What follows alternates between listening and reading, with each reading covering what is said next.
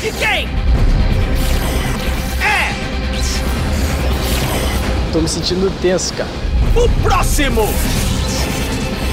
Por favor, não, não. Ei! Se você reconheceu essa vinheta, é porque tá por dentro do De Férias com o Ex, um dos recentes sucessos da MTV. Se você não faz ideia do que seja De Férias com o Ex, aqui vai uma explicação bem simples. O reality show confina um grupo de pessoas numa casa na praia, e ao longo dos episódios, seus ex-namorados e namoradas vão saindo do mar. Eles saem de lá e vão direto para casa, para conviver com seus ex. Isso às vezes dá super certo. Porra, feliz da vida, graças a Deus chegou uma ex maneira, sangue bom, gata. Mas às vezes é briga atrás de briga. Não existe isso. Surreal. Vontade que eu tenho de sair. Ah, e tudo isso acontece com todo mundo vestindo, na maior parte do tempo, só biquíni ou sunga. Mas nem sempre foi de realities de pegação criados lá fora que a MTV fez sucesso. Na verdade, a emissora nasceu há 30 anos, ditando moda por aqui, com VJs descolados, lançamento de clipes, programas com pegada jovem e por aí vai. Só que hoje, a emissora no Brasil, em vez de ditar, praticamente segue moda. Antes de a gente continuar, eu preciso lembrar que esse é o Expresso Ilustrada, o podcast de cultura da Folha, que vai ao ar todas as quintas, às 4 da tarde. Eu sou Leonardo Sanches e a edição do programa dessa semana é da Laila Moalen. Essa semana eu tô aqui sozinho, a gente não vai ter a presença da Isabela Menon, mas segue comigo. Para entender a história da MTV Brasil, a gente vai precisar voltar no tempo, mais precisamente pro dia 20 de outubro de 1990. Oh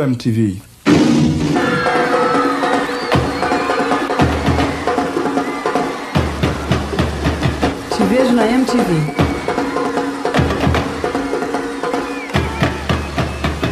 Te vejo na MTV.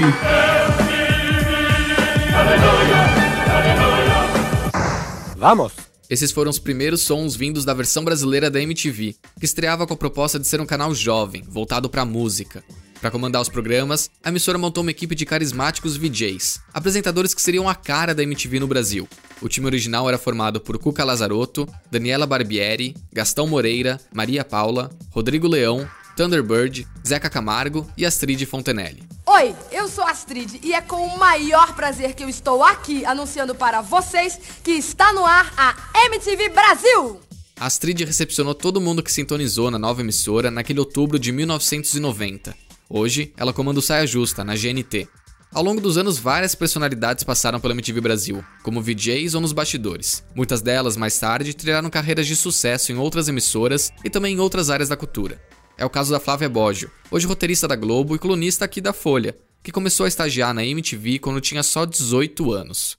Quando começou a MTV, algumas poucas televisões conseguiam pegar o canal, que era 32 UHF, e Lá em casa a gente deu um jeito, a gente colocou, conseguiu colocar uma, um bombril na antena e aí pegava a imagem toda chuviscada e mesmo assim eu deixava o dia inteiro tocando, era como se fosse o nosso Spotify.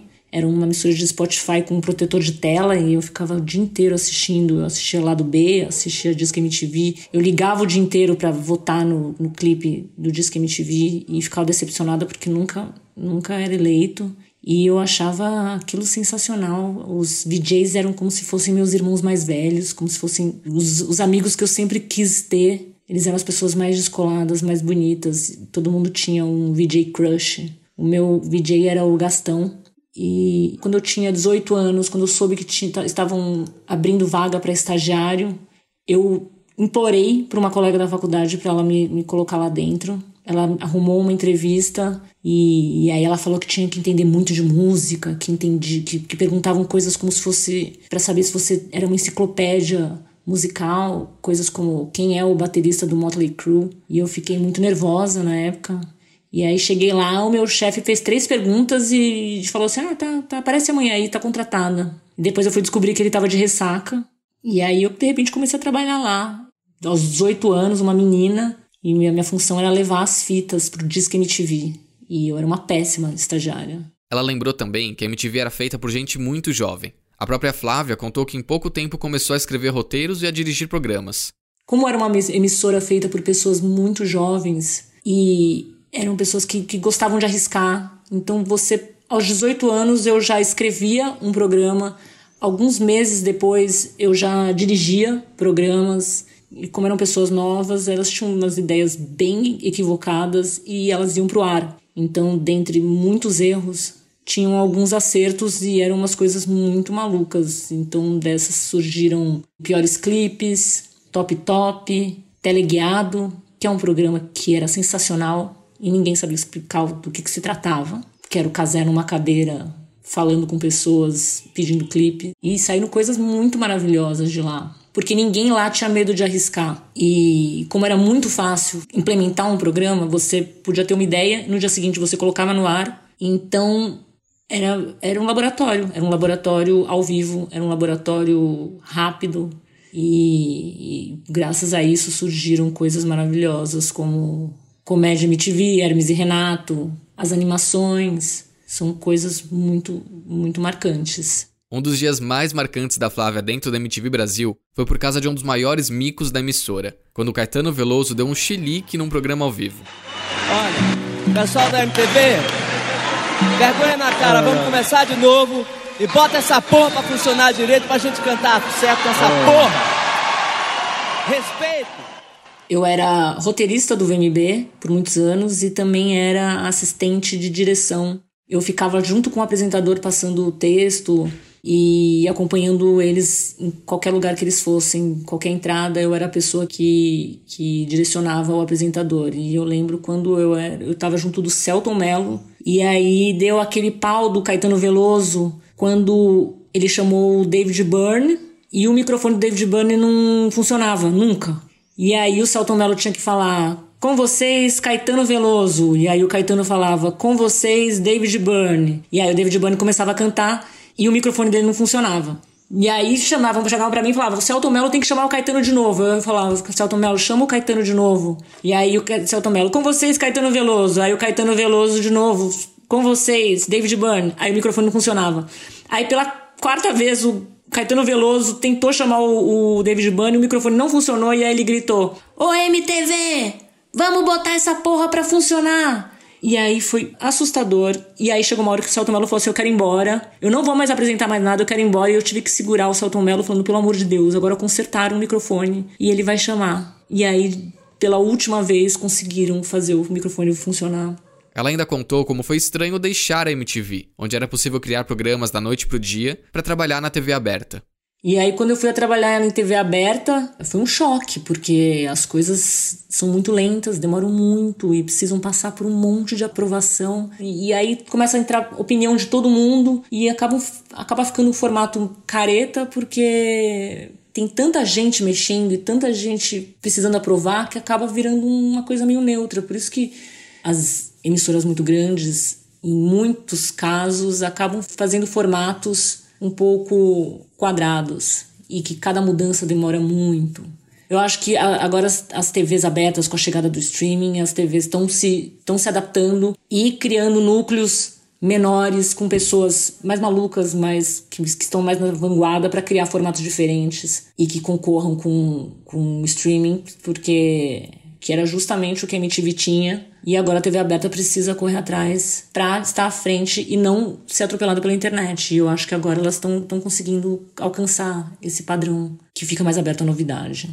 A liberdade era uma parte importante do DNA da MTV Brasil. Quem falou um pouco sobre isso e a trajetória da emissora como um todo na Ilustrada foi o Thales de Menezes, repórter e crítico de música. Ele ressalta que a MTV não foi incrível o tempo todo, mas aponta que ela teve a sua importância.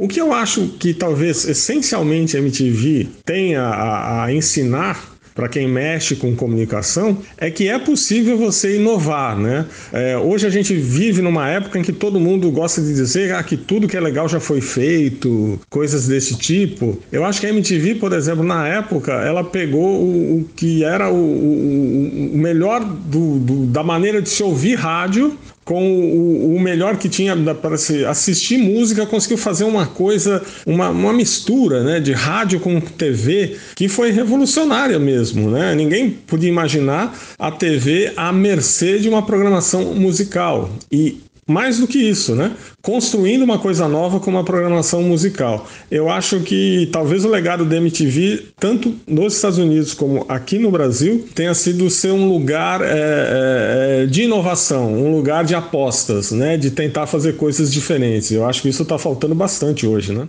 O Thales também comentou sobre o cenário fértil para a indústria musical na época em que a MTV desembarcou no Brasil.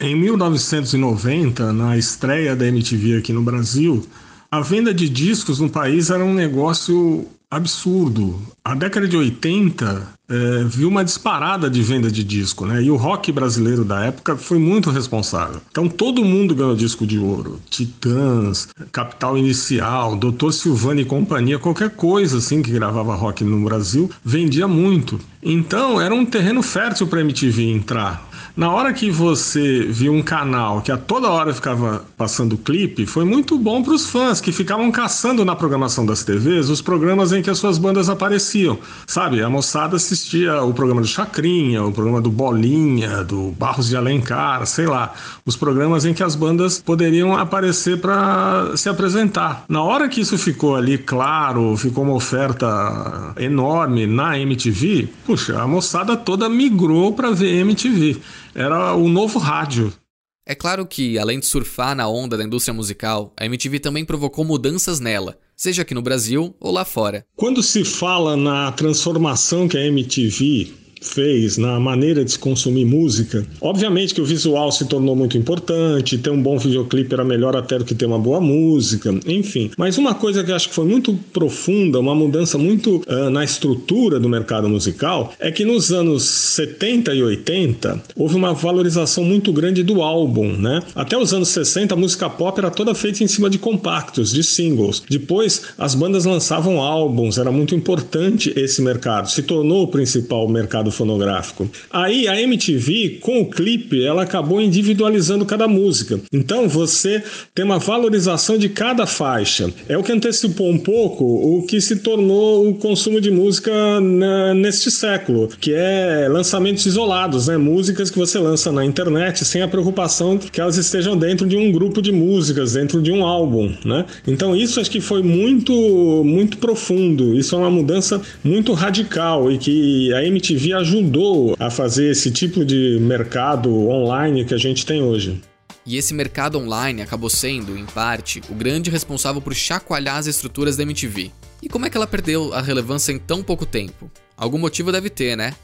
Se você conversar algum tempo com um dos VJs antigos da MTV ou alguém que trabalhou na produção da MTV, eles acabam falando que a chegada do YouTube foi mesmo a pá de cal na MTV. Porque, na verdade, embora o canal já tivesse outros programas há muito tempo, né, tinha uma diversificação na programação, a essência da coisa ainda era o videoclipe. Né? Uma grande parte do público da MTV é, ia ver o canal é, atrás dos clipes clipes, né? E via um outro programa que ia ali. Mas na hora que o YouTube chegou com essa fartura, e eram não só os últimos clipes mais recentes, eram qualquer clipe, né? Você começava a ver no YouTube gravações dos anos 50, do Elvis, do, do pessoal de rockabilly, enfim, de tudo. Então ficou muito difícil para a MTV competir, né?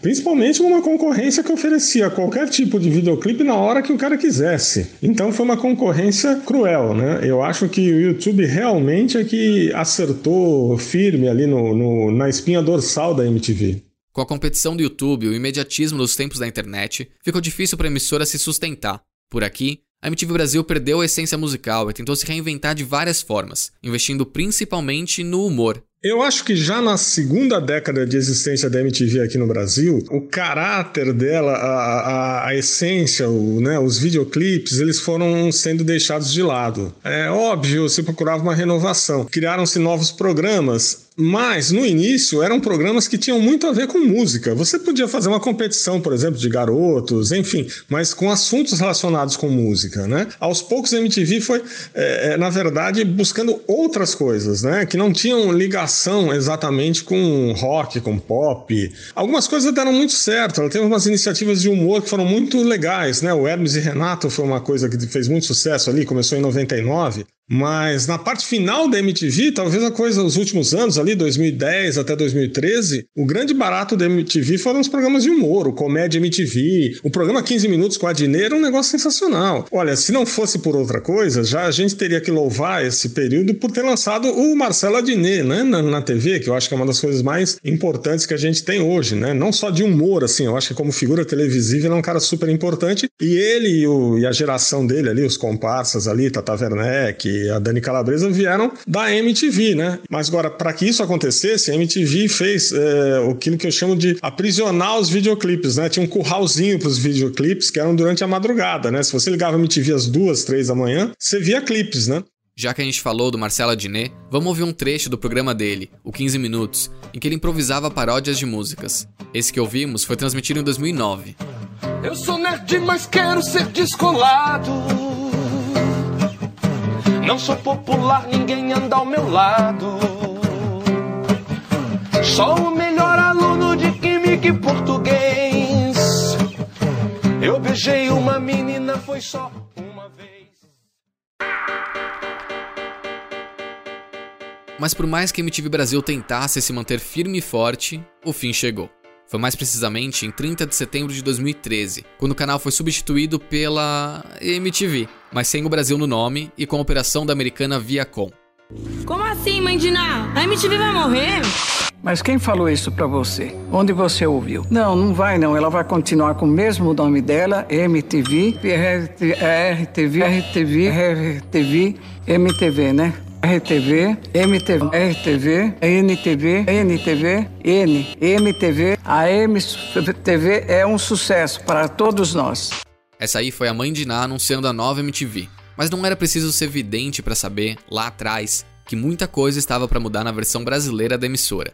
Com essa nova versão, o canal abriu as portas para que uma enxurrada de formatos importados, incluindo aí muito reality show, como de férias com ex, mudasse o perfil da MTV no Brasil. No início da MTV aqui no Brasil, tudo era novo. Então, é, é, correto você dizer que ela ditava tendências, né? Não só as tendências musicais, né? Isso era claro. Os clipes que tinham alta rotatividade na MTV faziam com que os discos, né, onde essas músicas estavam, se tornassem os álbuns mais vendidos. Então, era uma relação direta com o sucesso fonográfico. Mas havia também a questão dos VJs, não é? Porque eles eram influenciadores. Eu acho que até de uma maneira mais mais intensa do que os influenciadores digitais de hoje. Porque antes da MTV, sonho de garoto era ser um astro de rock, era ser um ator de cinema, às vezes um atleta, né, um esportista de muito sucesso. E se tornar um VJ passou a ser mais um sonho de consumo né, dessa, dessa molecada. Com isso, a, o, o, cabelo dos VJs, a roupa dos VJs, a gíria, a maneira com, com que eles falavam, o, as músicas que eles diziam que gostavam muito, tudo isso passou a, a ser é, é, copiado pela molecada. Então, eu acho que tanto na forma como no conteúdo, a MTV ditava uma tendência, né? E hoje em dia, não. Hoje em dia, o que você vê na MTV atual é buscar uma mistura de, de reality show com as tretas que você tem nas redes sociais, né? Então, no lugar de propor uma coisa nova, a MTV, na verdade, está pegando carona no que já é um produto consumido pela molecada em outras plataformas, em outras mídias. Então, na verdade, não lança mais tendências, ela corre atrás daquilo que seja uma tendência forte. Mas voltando ao passado novamente, a gente quer aproveitar o resto desse episódio do Expresso para relembrar algumas coisas que marcaram a MTV em seu auge, por mais turbulentos tenham sido seus últimos anos. E uma das sacadas mais bem-sucedidas da MTV, da original mesmo, foi fazer uma versão brasileira do MTV Unplugged, aqui batizado como Acústico MTV. O formato era tão querido que foi revitalizado por essa nova MTV que está no ar hoje. Popular entre os anos 90 e o começo dos 2000, o programa consiste em levar artistas de diferentes estilos para um ambiente intimista. No ano passado, o acústico renasceu no Brasil com o Thiago York, que tinha assumido da vida pública e decidiu voltar aos holofotes nos palcos da MTV. Mas muito antes disso, grandes nomes da música brasileira já haviam bombado e se reinventado graças a participações no acústico. Foi o caso da Cássia Eller, que gravou o programa em 2001, poucos meses antes de morrer. É, até pouco tempo, até o ano passado, é, 800 pessoas, mil pessoas no, no, no local de, de, show meu, assim, era o, era o máximo assim, que eu conseguia colocar para dentro das casas. Aí agora tem coisa de. Faço show com, sei lá, 20 mil para 20 mil pessoas. Eu me espanto, assim, quando eu, eu entro no palco, eu tomo um susto, assim, muito. A série, que estourou nos anos 2000 ao pegar o rock e trocar as guitarras pelo violão, ficou muito maior no Brasil do que em qualquer outro lugar do mundo. Até o Roberto Carlos se interessou e gravou uma edição do acústico. Além do rei, um dos momentos mais sublimes do programa foi quando Milton Nascimento dividiu o palco com a Rita Lee, cantando Mania de Você. O Milton nunca tinha gravado para MTV,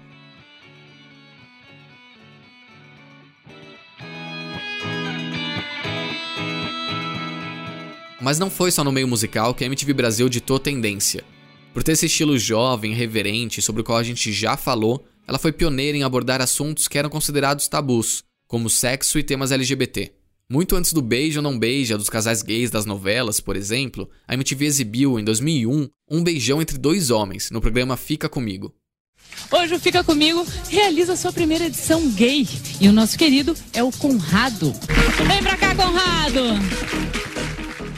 Para gravar esse podcast sobre os 30 anos da MTV no Brasil, a gente conversou com várias pessoas que passaram pela emissora, como a Flávia Boggio, que você já ouviu. A gente também falou com a Marina Persson, que trabalhou na emissora por 18 anos e foi VJ. E a Marina contou um pouco pra gente sobre essa liberdade em relação a temas que eram considerados tabus.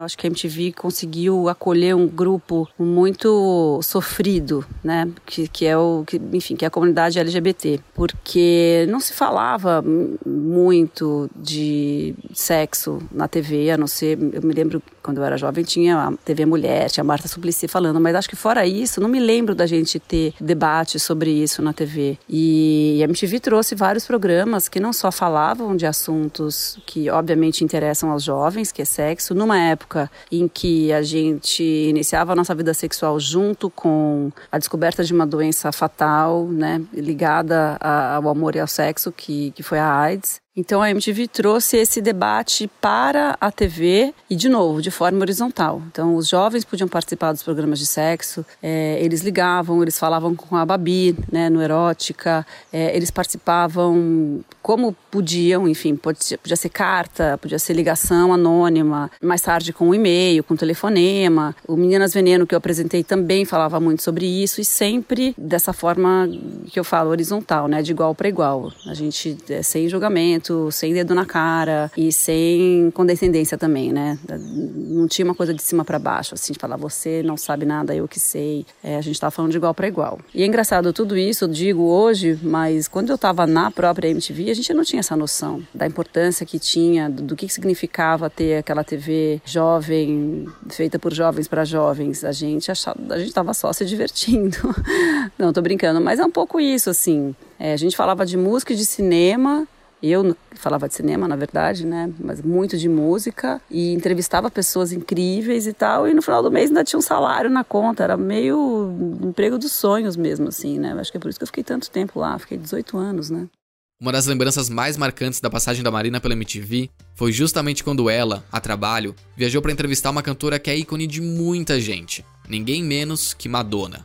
Bom, falando de um momento marcante, acho que eu não posso deixar de falar da entrevista com a Madonna, que foi uma aventura na minha vida, né? Porque eu fiquei sabendo muito em cima da hora, né? Não era para MTV ter entrevistado a Madonna, essa, digamos assim, essa vaga para essa entrevista com a Madonna caiu de última hora na, na, no colo da MTV e, e aí, enfim, a Cris Lobo, na época que era minha chefe, falou, cara, é a Marina que vai.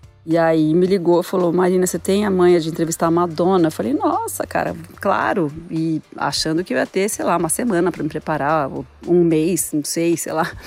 E aí ela falou, só que a viagem é amanhã. Falei, não, você tá brincando, cara. Falou assim, sim, essa entrevista chegou agora pra gente e a gente tem que pegar ou largar. Você pega? Falei, claro que pego, vamos embora. Então eu tive muito pouco tempo para me preparar, assim, mas foi incrível, assim. Por sorte é que eu já era muito fã da Madonna, então eu, eu já conhecia muita coisa, mas para entrevistar qualquer pessoa, né, a gente sempre tem que fazer uma lição de casa, mas e para entrevistar a Madonna, você tem que fazer uma lição de casa muito bem feita. E aí todo o esquema de entrevista internacional, sobretudo com esses é, mega artistas, é tudo muito tenso, né? Então eles te colocam numa sala junto com outros jornalistas do mundo e aí as pessoas ficam lá meio que se contaminando de nervosismo, porque nada mais é do que isso, até a hora da sua entrevista, né? Até a hora que você é encaminhado para a sala onde vai acontecer a entrevista. E aí, na minha vez, a menina que foi logo antes, que é uma, uma jornalista da Argentina, saiu chorando da, da sala.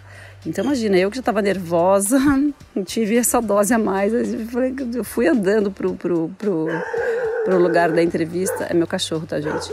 Fui andando pro lugar da entrevista, assim, tipo, como quem tá indo pra, tipo, pra prisão, assim, pra forca, foi tipo... Mas no final a entrevista foi super bem, Madonna é uma pessoa muito lacônica, muito precisa. Acho que tanto na entrevista na vida ela não fica perdendo tempo assim com coisa que não foi perguntada, sabe? Ela não é que ela emenda um pensamento no outro, ela fala lá o que você perguntou e pronto. Mas hoje, assistindo a entrevista, eu, eu acho legal, assim, porque ah, é um puta feito, né? Uma mulher incrível, né? Uma rainha mesmo do pop. Voltando um pouco a essa questão de a MTV fazer as coisas de uma maneira diferente, mais solta, a Didi Wagner, que também foi VJ por lá, conversou com a gente sobre a sua passagem pela emissora e sobre como ela foi diferente do que teria sido em qualquer outra casa. Eu tive a sorte e a honra de ser VJ da MTV, que legal carregar esse título, né? Por seis anos, do início do ano 2000 até o finalzinho de 2005. E a minha trajetória profissional lá foi marcada por muitos momentos inesquecíveis, até porque a MTV era a emissora, ou melhor, era o lugar onde todas as bandas e artistas da música brasileira queriam estar e por onde também passavam vários artistas e bandas internacionais. Então, eu tive a oportunidade de entrevistar e conhecer grandes nomes da música e foi tudo muito especial. Agora, eu acho que uma das coisas mais marcantes da minha experiência na MTV, na verdade, foi o fato de eu ter ficado grávida duas vezes, em 2003 e em 2005, e ter permanecido no ar até o finalzinho de cada gestação. Porque não era uma coisa muito convencional uma apresentadora jovem em uma emissora jovem aparecer assim com o barrigão no ar foi, eu diria, um ato um tanto quanto corajoso e feminista por parte da MTV e minha também. que bom que tanto tempo depois, né, agora em 2020, a gente já pode dizer que algumas coisas foram normalizadas, mas naquela época, ficar grávida no ar com o barrigão em evidência foi realmente algo arrojado. E olha, a gente comentou aqui sobre grandes momentos da emissora e até nomes de peso que passaram por ela, mas vale lembrar que a MTV não era uma emissora com grande audiência. Quem fala um pouquinho sobre isso pra gente é o Zeca Camargo, que também escreve pra Folha, e assim como a Marina Persson e a Didi Wagner, foi VJ lá na MTV. Enfim, o que é bacana é que uma TV que tinha tão pouca audiência teve tanta repercussão. Acho que isso é uma lição para quem está fazendo qualquer tipo de streaming hoje em dia, YouTube, quem está criando um próprio canal que seja, é que você não necessariamente precisa dar aquela audiência absurda. Isso é um, certamente uma, um resquício de um passado onde você só era avaliado por isso aí. Mas a tua relevância fica mais ligada ao teu trabalho. A possibilidade de fazer coisas que sejam pequenas revoluções ali também foi plantada pela MTV. Você não precisa ter uma grande programação, você precisa ter uma ideia original. E essa ideia original ela repercute muito mais do que uma superprodução. Eu acho que essa é a lição que eu trouxe para minha carreira, inclusive, que ficou meio uma marca disso, mesmo passando na TV Globo, agora na Bandeirantes, eu tô levando, eu levo sempre essas pequenas revoluções e elas acabam contando e costurando uma carreira, enfim. É, mas mais ainda, isso vale mais ainda para quem é super jovem, é, tem um, um, um universo enorme de possibilidades, como eu disse no streaming, e eles têm essa riqueza para explorar, de poder fazer qualquer coisa e tentar chamar atenção por isso.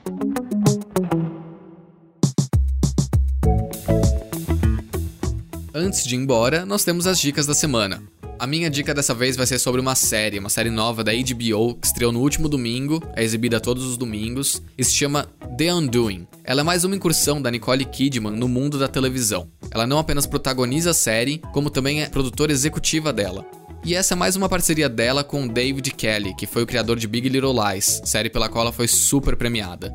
Dessa vez ela contracena com Hugh Grant. Eles vivem um casal que parece ali imerso no conto de fadas, até que um assassinato mergulha o relacionamento deles e tudo que eles construíram em um verdadeiro caos. É bem interessante, misteriosa, acho que vale, vale assistir. Esse é o Expresso Ilustrada, o podcast de cultura da Folha, que vai ao ar todas as quintas, às quatro da tarde, está disponível no seu tocador favorito. Eu sou Leonardo Sanches e até a semana que vem.